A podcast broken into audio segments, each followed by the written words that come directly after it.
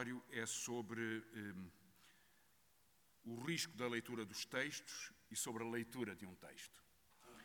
Uh, há poucas semanas atrás, o Financial Times, um, maçado com esta uh, releitura do Marx, decidiu encarregar dois dos seus administradores e dos seus associados, um professor de Direito e um professor de Economia, de, uh, de, do trabalho de reescrever o manifesto. A pergunta era esta: quantas palavras é preciso tirar do manifesto para que fique um texto aceitável? Eles acharam o trabalho interessante e descobriram que se tirassem 193 referências à burguesia e 94 referências ao proletariado, e o contexto em que há algumas outras maldades, tiravam 26% do texto, ficavam 74%, e pronto, aquilo podia ser eh, interpretável como a proposta da passagem do acionariado utópico para o acionariado científico e, portanto, para uma nova forma de interpretação da luta social a partir da mobilização dos acionistas. Isto talvez nos ensine alguma coisa sobre o risco da hermenêutica e da, eh, do tratamento obsessivo dos textos. Eu quero falar sobre um, um, um dos textos do, do, do Capital, que é o capítulo 25 do livro 3, o livro, o livro 3 foi publicado em 1895, 12 anos depois da morte do Marx, sem nenhuma intervenção editorial do Marx, eh, pelo Engels, e este capítulo trata eh, da noção de capital fictício.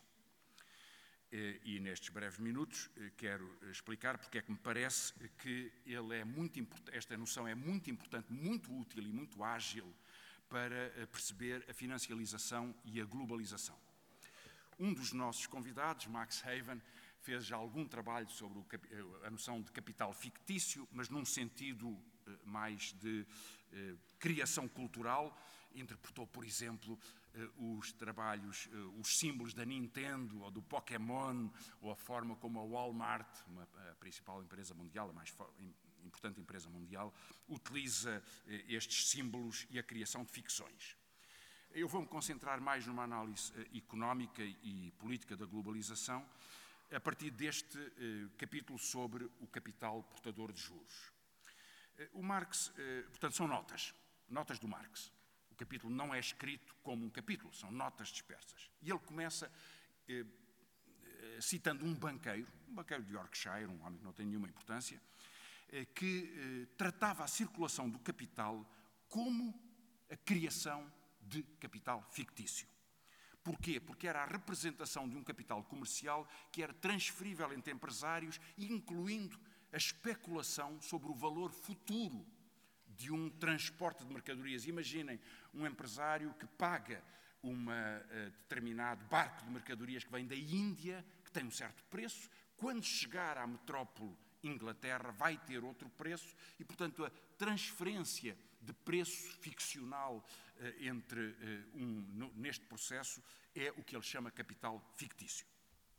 E, portanto, há uma inflação destes valores numa altura de expansão económica, de boom. Diz o Marx, interpretando este processo, interessante, mas há três formas de capital fictício. Primeiro, dívida da empresa. Porquê? porque é o direito que alguém comprando essa dívida vai passar a deter sobre os lucros futuros da empresa. É fictício porque é lucro futuro, não se realizou. Segundo, dívida pública. Porque é fictício? Porque é o direito que alguém tem sobre impostos que ainda não foram pagos sobre produção e consumo que ainda não se realizou. Fictício nesse sentido. Terceiro, as ações.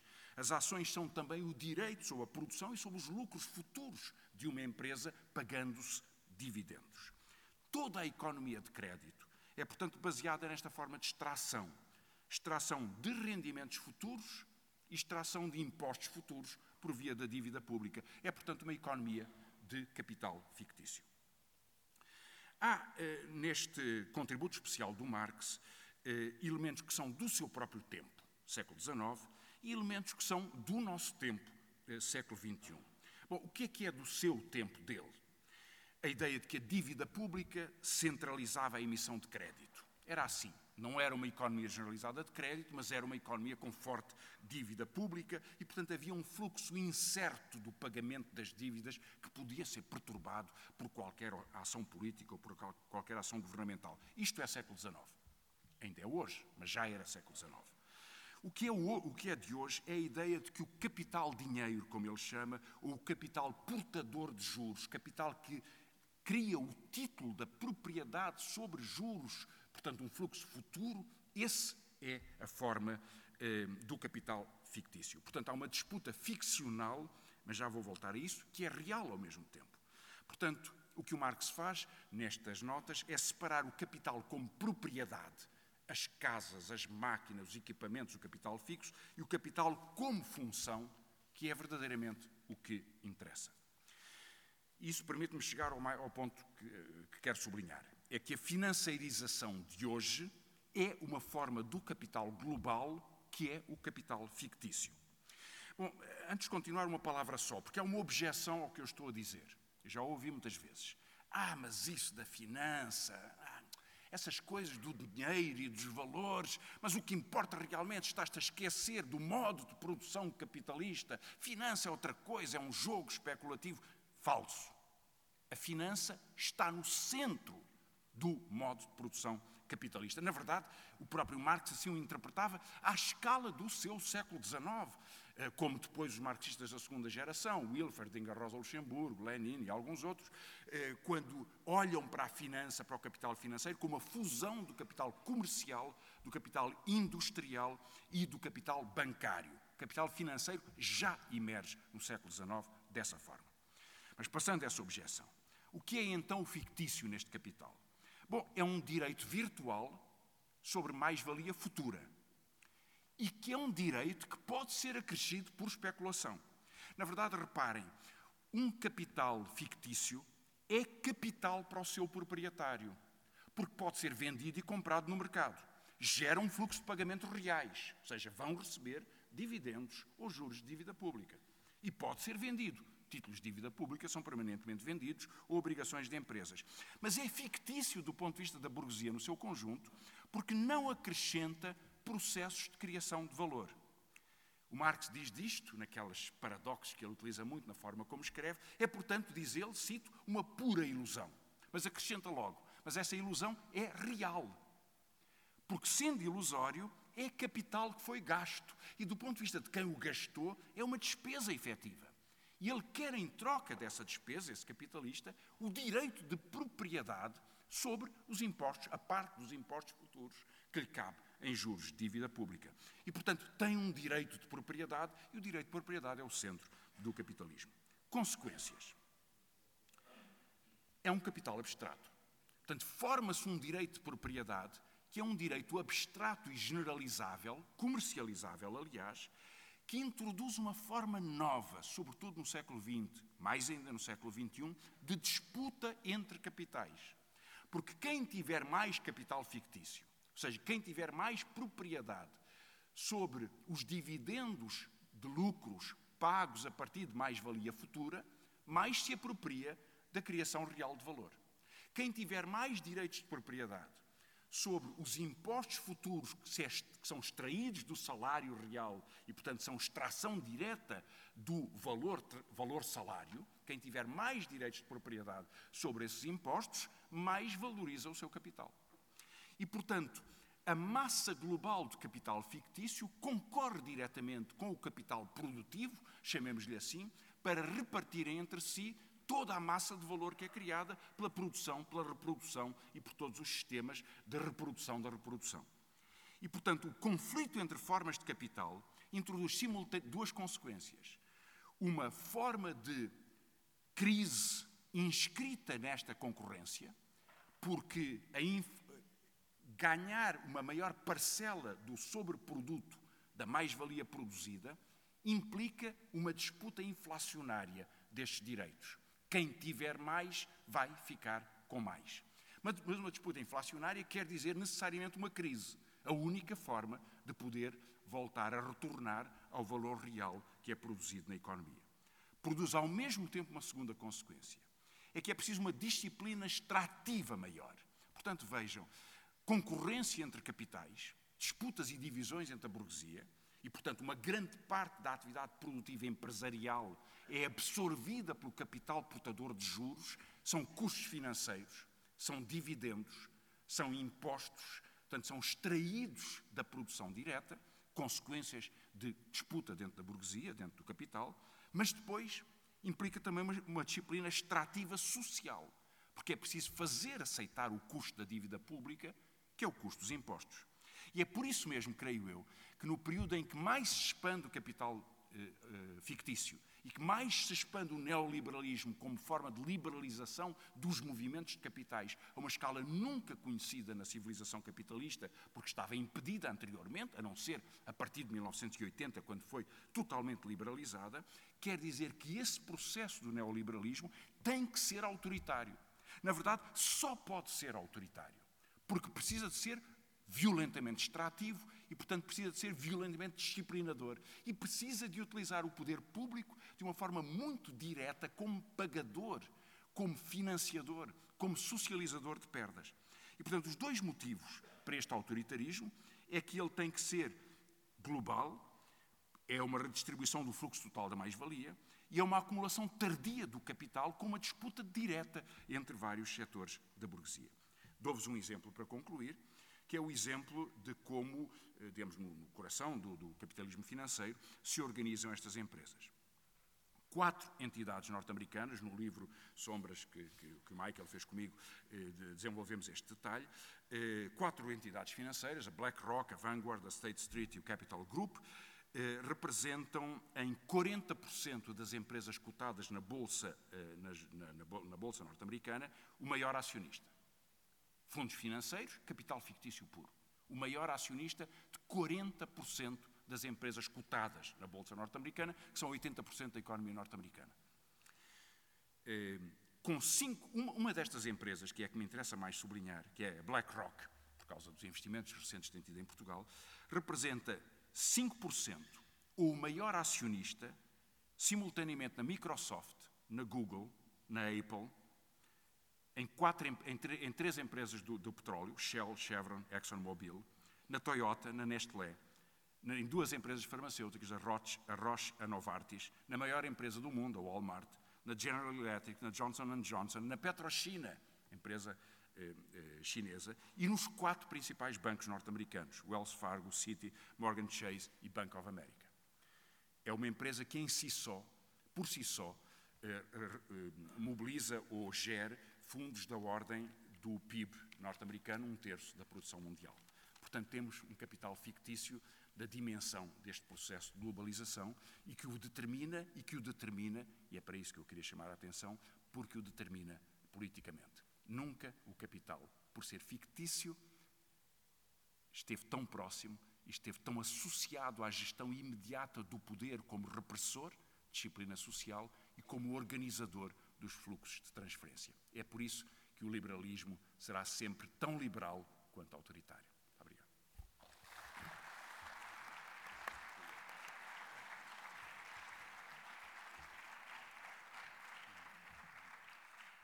So I, I, would like to begin by thanking the conference organizers uh, for organizing a wonderful conference and for, for having me um, here. I would also like to thank more broadly the uh, Bloco de Esquerda, which, um, I mean, to sort of, sounds a little bit like uh, you know, testifying as if, in, uh, as if in church, but has been enormously important in my life uh, in, uh, over the last seven years and sort of reorienting the way I think about uh, the world and as a, really a beacon, of a beacon of hope in what's been a, a very dark time for, uh, for, for, much of, uh, for, for, much of the world. So I'm, so I'm very grateful to the Bloco um, as, well as, as well as, as specifically to the conference organizers. Um, I'm going to talk a little bit about the institutions that, um, that uh, led to the uh, crisis of 2007 and 2008. And uh, um, Marx does not figure directly in that part of the talk. I will then turn at the end to try to connect more closely to the, uh, to, uh, the um, importance of Karl Marx for, uh, for economic thought today. In five months, from March to September 2008, eight of the largest financial institutions in the United States collapsed. What was solid melted into air. Venerable trading houses Bear Stearns and Lehman Brothers, newly diversified entrant, the uh, AIG, the insurer that thought it could become a financial player, scrappy upstarts like IndyMac, Washington Mutual, and Wachovia, and quasi public entities Fannie Mae and Freddie Mac. Six of these crashes came in September 2008. In the collapse, Bear Stearns was rescued and sold to JP Morgan Chase. Lehman Brothers went bankrupt. Merrill Lynch was delivered to Bank of America. Washington Mutuals became the largest ever. This was resolved by public engagement. Um, the U.S. agency responsible for guaranteeing the protection of deposits uh, man managed the sale of, uh, of, of these uh, bankrupt, uh, bankrupt banks. Uh, the investment banks, Goldman Sachs and Morgan Stanley, had to be redefined um, as bank holding companies so they could qualify for the public, uh, for the public bailout. Citigroup and Bank of America were bailed out by public authorities, as were the, I thought they were non financial companies, General Motors and Chrysler.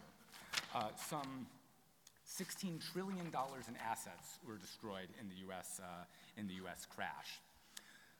But of the survivors, most have recovered as major players in the world economy.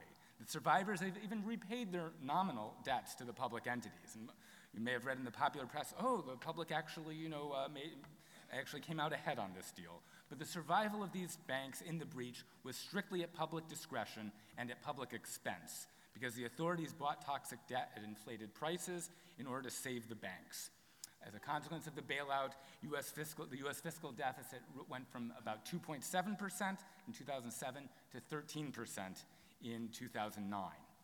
As you know, the uh, contagion moved rapidly uh, first to the UK and uh, then to continental Europe. And you've had a sequence of bank failures and bank bailouts, crisis after crisis, that continue, that continue into the current that continue into the current, uh, the current year. The lists are long. Here in Portugal, uh, here, here, in Portugal alone, uh, Espírito Santo, Banif. Uh, the list in Italy is long. Austria. Uh, there, there are um, there, there, there are others. So um, our aim here is to analyze the, uh, is to analyze the system and structures that led, to this, uh, that led to this crisis. Our argument is not that finance built a separate world, but instead that banking extended to new dimensions and promoted deregulation and offshoring for the sake of profit, as financial innovation allowed for higher levels of debt financed spending and higher risks. Financial innovation is not comparable to industrial innovation. Industrial innovation requires large sunk costs and embodies technology and physical assets. Financial innovation is, in contrast, an acceleration of contractual arrangements. Financial innovation typically generates no new physical property the buildings and the equipment that constitute a society's productive base. is limited to a first mover advantage. So, there's no productive base, opacity and customization are desirable features for the, uh, for the purveyor of financial innovation. And the danger of financial innovation was forcefully demonstrated in the 2007 2008 crash. That crash in 2007 2008 was not the first crisis to have taken place over the last few decades, but it was the first great quake at the core of the global economy. The fixed rate regime of Bretton Woods, the international re- uh, financial regime, which had underpinned the 30 golden years of high growth from the end of World War II uh, until the early 70s, collapsed in the early 70s. Since then, we have had crises the debt crisis in Latin America in the 1980s, the US savings and loan crisis in 1987 1988, the prolonged crisis in Japan through the 1990s, the Mexican crisis of 1994, followed by the other crises in the southern cone of South America and Brazil in 1998 1999, Argentina in 2000 2001, the Asian crisis in 1997 and 1998 where Thailand was followed by Indonesia, Malaysia, the Philippines, Hong Kong, Taiwan, Singapore, and South Korea. The collapse of the long term capital management hedge fund in 1998, followed closely by the Russian debt restructuring and the dot com bubble and bust in the United States. When I say we had crises, not all was equal in these crises. The booms and busts in the core were modulated by swift and thorough liquidity extension by the central banks of the developed economies. Indeed, so effective were the central banks of, this, of the core economies, especially the US Federal Reserve, in preventing contagion from these occasional financial mishaps. I will review shortly notion of mishap, to uh, preventing contagion from the financial to the real economy, that the period came to be known just before it ended with a, with a crash as the Great Moderation. Not so for the other we. The booms and busts in the periphery carried real activity down with it. And global finance and its collection agency, the International Monetary Fund, demanded painful structural adjustment to qualify for loan restructuring and life support. Then came the global shocks of the financial crisis, 2007 through 2009, and the euro crisis in 2011 through 2013. And these were universal crises, engulfing the entire global economy. The crisis even rivaled that of 1929, with the fall in stock markets more rapid than that associated with the ticker tape and images of bankers standing on balconies uh, on New York City uh, to, to, jump um, on New York City's 1920s uh, skyline.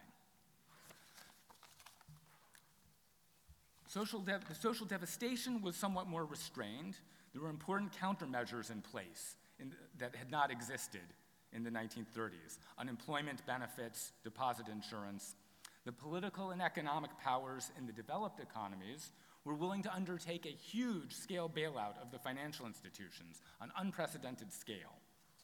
There might have been better ways to execute this rescue without the enormous upward transfer of wealth, but the bailouts unquestionably limited the transmission of financial damage into the real, in, into the real economy. By 2011, the pre crisis level of GDP had already recovered in the US, which pursued aggressive bank bailouts, a moderate fiscal stimulus, and unprecedented bond market intervention. Europe aggravated its economic problems with stop and go monetary policy and outright austerity in the fiscal, in the fiscal domain.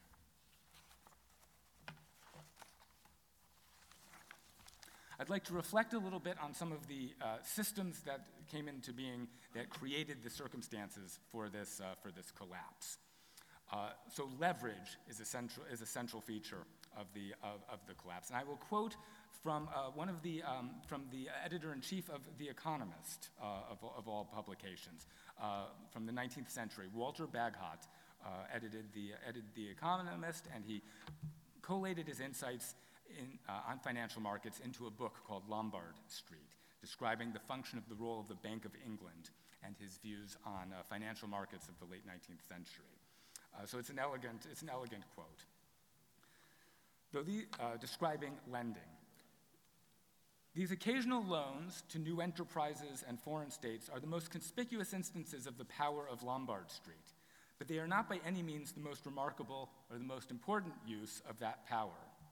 English trade is carried on upon borrowed capital to an extent of which few foreigners have an idea and none of our ancestors could have conceived. In every district, small traders have arisen who discount their bills, that is, say, borrow and lend, largely and with the capital so borrowed, harass and prey upon if they do not eradicate the old capitalist. The new trader is obviously an immense advantage in the struggle of trade. If a merchant has 50,000 pounds, all his own, to gain 10% on it, he must make 5,000 pounds a year and must charge for his goods accordingly. But if, he, if another has only 10,000 pounds and borrows 40,000 pounds by discount, he has the same capital of 50,000 pounds to use and can sell much cheaper. If the rate at which he borrows be 5%, he will have to pay 2,000 pounds a year. And if, like the old trader, he makes 5,000 pounds a year, he will still, after paying his interest, obtain 3,000 pounds a year, or 30% on his own 10,000 pound investment. Tripling the rate of profit with one fifth of the capital and driving out the competitors while you're at it, that's, uh, that's nice work. That is nice work if you can get it. The key to this success is trading with borrowed uh, capital.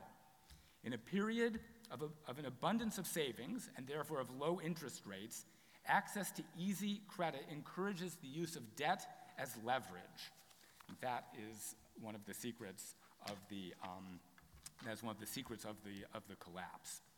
So, how did we come to a situation of enormous leverage? Lehman Brothers and Bear Stearns were at leverage of 30 to 1 and 33 to 1 on the eve of their bankruptcy. There are tales of individual, particular um, entities, special purpose entities, a mysterious name for firms that create, manage, and hide debt that ran at leverage as high as 2,000 to 1. That means a loss of uh, 36 one hundred thousandths of a percent would, would bankrupt the operation. How did we come to a situation of such extended leverage? One answer to this question is that increased leverage was the intended outcome of crucial policy decisions. In the, in the UK, the share of the bank balance sheet in the economy had remained stable through the 20th century until 1970 at about 50% of GDP. But bank assets then rose to 200% of GDP by 1980 and 500% of GDP by 2007. Spectacular increases in, um, so spectacular increases in leverage. The consequence of increased leverage is that small declines in the value of bank assets, a small storm in the US subprime market, can easily topple large firms into, into bankruptcy.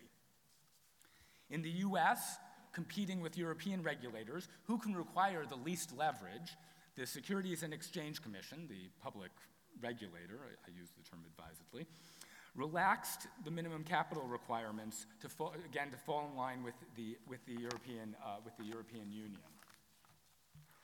So with the capital requirement, uh, firms were allowed to increase their leverage, and they could also estimate their own risk. Are you a safe firm? Oh, yes we are indeed, we are indeed very, very safe, uh, the firm, firms would, uh, would respond. So the subprime crash confirms the danger of leverage, and the leverage makers constituted a grave uh, social, uh, social, uh, social danger. Let me describe now some of the institutions that arise around this expansion of leverage.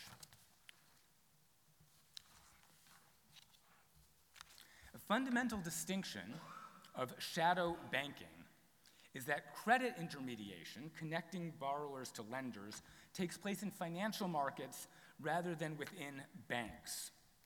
Credit intermediation outside traditional regulated banking increases leverage and increases risk. Savers and borrowers, with a chain of market makers in between them, rather than bank bureaucrats and a regulated institutional structure, determine the scale and scope of financial activity. So, from the post war period through the 1970s, commercial banks were the main institution that intermediated between savers and borrowers, gathering together the savings of common folk and providing credit to corporations for physical investment. Many corporations didn't even go to the bank, they would rely exclusively on retained earnings for physical investment. The liberalization of the financial system however, which was part of a restructuring of capitalism over the course of the 1970s and into the 1980s, replaced retained earnings or direct link of banks, of banks from savers to borrowers with long, complex chains. The range of these players and their roles have proliferated.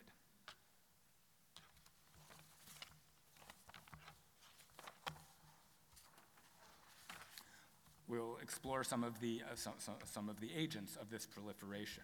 So we've witnessed the emergence of myriad new non-banking financial institutions dedicated to this process of financial intermediation. There are large independent investment banks called broker dealers that combine intermediation, connecting borrowers and uh, borrowers and um, lenders and borrowers, with their own account speculation. Insurance companies now offer a variety of investment and financial insurance vehicles, hedge funds, investment funds, private equity funds, pension funds. There's a, these new financial institutions share a vulnerability to runs that, was, uh, that, that banks were protected from during the, uh, regulated, the, the period of regulated capitalism from the end of World War II through the 1970s. Many of these funds benefited from a perception that they were safe, that they were safe like bank deposits, because they were supposedly invested in high quality, high quality assets with high liquidity, whose net asset value could, uh, could, could, be care- could be carefully managed. They looked to many investors like uh, having a checking account, uh, ready liquidity, issuing checkbooks. But these, these funds were not actually as safe as they appear, uh, and the fine print in the prospectuses, in fact, uh, in fact matters substantially.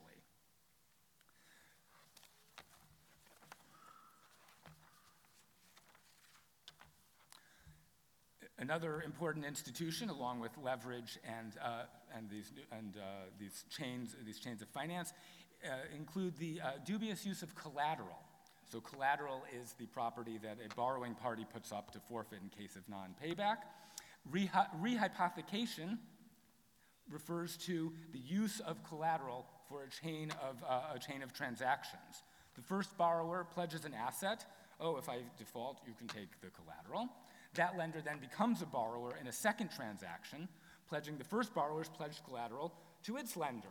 A single asset can then be reused as collateral in a sequence of financial transactions. Often a single piece of collateral can support loan values that are way beyond the actual value of the asset because it, because it gets, re, uh, gets reused. Um, different financial entities shopped in uh, different countries for laxer regulations uh, the US Securities and Exchange Commission limited the reuse of collateral to a mere 140%. I can use it and you can use it. It'll be great. But uh, the EU had no cap on rehypothecation. I can use it and you can use it and the third person can use it, and so can, so, so can the fourth. This creates long chains of, uh, of, dependent, of uh, long chains of credit dependency that are easily pulled down when the, when the yank comes on the, um, on the, uh, on the chain. The securitization process is an important integration of the idea of uh, actual flows of capital and expected future flows of capital into assets that are tradable uh, today in the moment. So, I have securitization is illustrated over on the uh, slide uh, to, to, your, to your left. Um, you can see an originating firm creates assets. Uh, that cre- so, for example, a bank makes uh, mortgage loans that create a flow of mortgage payments. Those payments can be uh, bundled, um, and then the bundle of payments can be sliced up and sold to different investors. So you have over on the left the pooling of assets from a, product, uh, of, from a potentially productive loan, their bundling, and their disposition, and, and their, um, their, uh, del- they're, they're, dealt out to, uh, to, uh, to investors seeking different levels, one hopes, different levels of, um, of risk. In this shadow universe, any stream of income can be transformed into a collateralized debt obligation. So, a very common one uh, in the United States, mortgage backed uh, securities were, were, the core, but really any stream of assets, any stream of income can be, can be so, uh, can, can be so, uh, secure, uh, so uh, thus, can be thus securitized. There are a number of other institutions that I will be happy to talk about in discussion, but I would like to um, move to the idea that traditional bank safety nets are in place. We, they were demanded by, they were demanded by so, social movements uh, after, the, uh, after the Great Depression to protect the socially valuable transformation of term liquidity and risk. Reserve requirements, oversight of asset valuation, these, uh, plus deposit insurance and borrowing rights from the lender of last resort from central banks are fail safes in case of emergency. Uh, these are lacking in the these are lacking in the uh, shadow banking system, and it made this system extraordinarily vul- vulnerable to uh, to extraordinarily vulnerable to uh, to to collapse. Each of these innovations had a perfectly excellent rationale at the time of introduction. Money market funds offered more attractive rates of return without loss of liquidity. Uh, small, um, they also enabled investors to uh, raise large pools of cash quickly. securitize debt, like this, rapidly moves liquidity back to frontline lenders. You can move loans off their books. Leverage lets good ideas from small players grow rapidly, um, not, uh, you know, not, not shackled by the, by the need for collateral. Uh, special investment vehicles reduce friction and irrational spreads. But taken as a whole, they create the, uh, they create the, uh, the kindling for a, they create the kindling and the firewood for a disaster. By the 2000s, the shadow banking machine operated a huge part of savings at a worldwide level. From roughly 5% of credit creation in pure market form in 1945, shadow banks grew to be 60% of uh, credit transformation as the crisis began to, uh, to, to spread.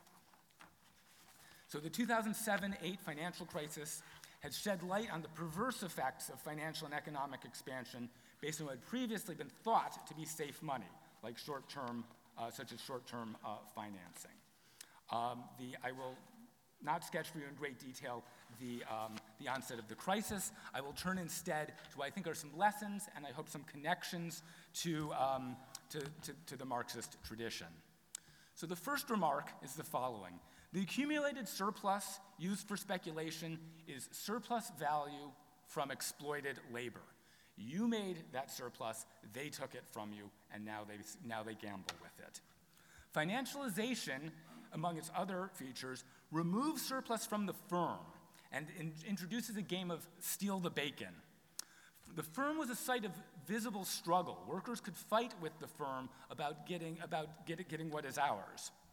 Getting the loot out of the firm's vault and into the realm of financial circulation is an important setback for the working class. It has directly contributed to the enormous inequality that defines our time. Second, I think there are important lessons on intercapitalist competition.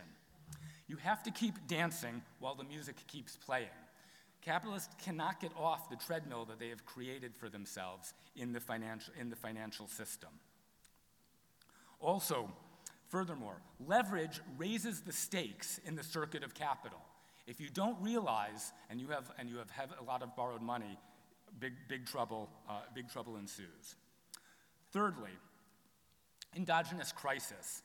Um, the financial crisis is exhibit A against the self regulating market. Anybody who can, with a straight face, explain that uh, markets are self regulating had better give it up after, uh, after 2007 uh, to, uh, to, to 2008.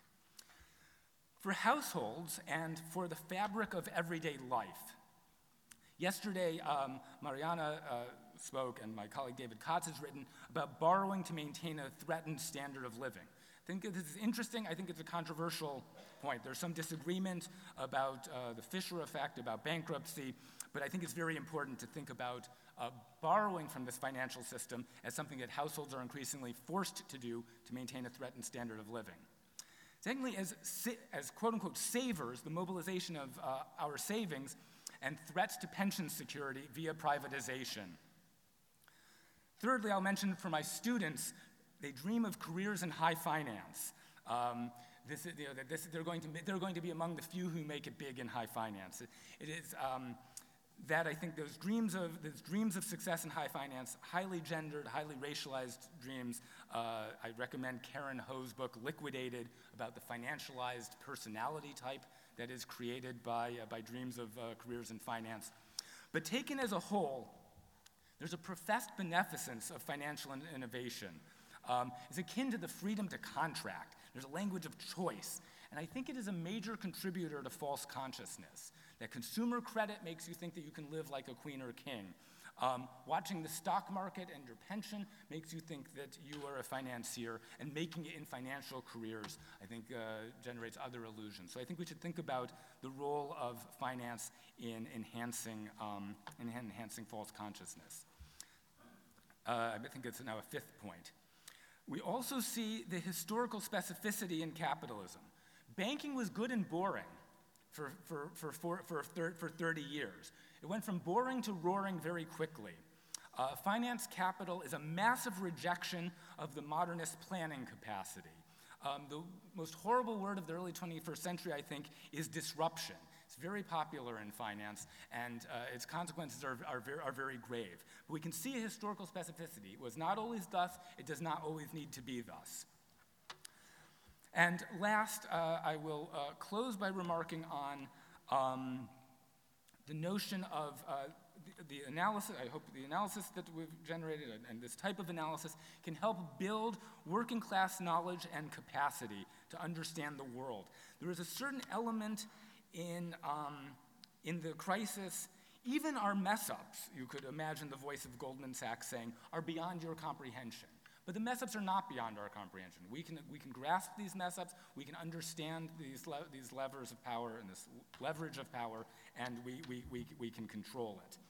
Um, as Francisco noted, finance is back, came back very rapidly. Shadow banking by 2011 was once again as large as US GDP and has grown since. BlackRock has assets valued at some uh, $6 trillion of assets, the, bail, the, the, the, bank failures and the bailouts continue. I will um, quote uh, at the end um, who, who, better to finish a, uh, an academic talk than quoting one's mother? I will quote my mom. Um, recently, the, uh, US, uh, the US Congress um, repealed a rule a most basic financial rule that one's financial advisor needs to look out for your interests. My mom writes to, to me by email From a Marxist Leninist perspective, it is reassuring to see that efforts to make capitalism, specifically finance capitalism, play nice have come to naught. So much for the idea of capitalism with a human face and the naive faith that your investment advisor should, have, should work in your best interest.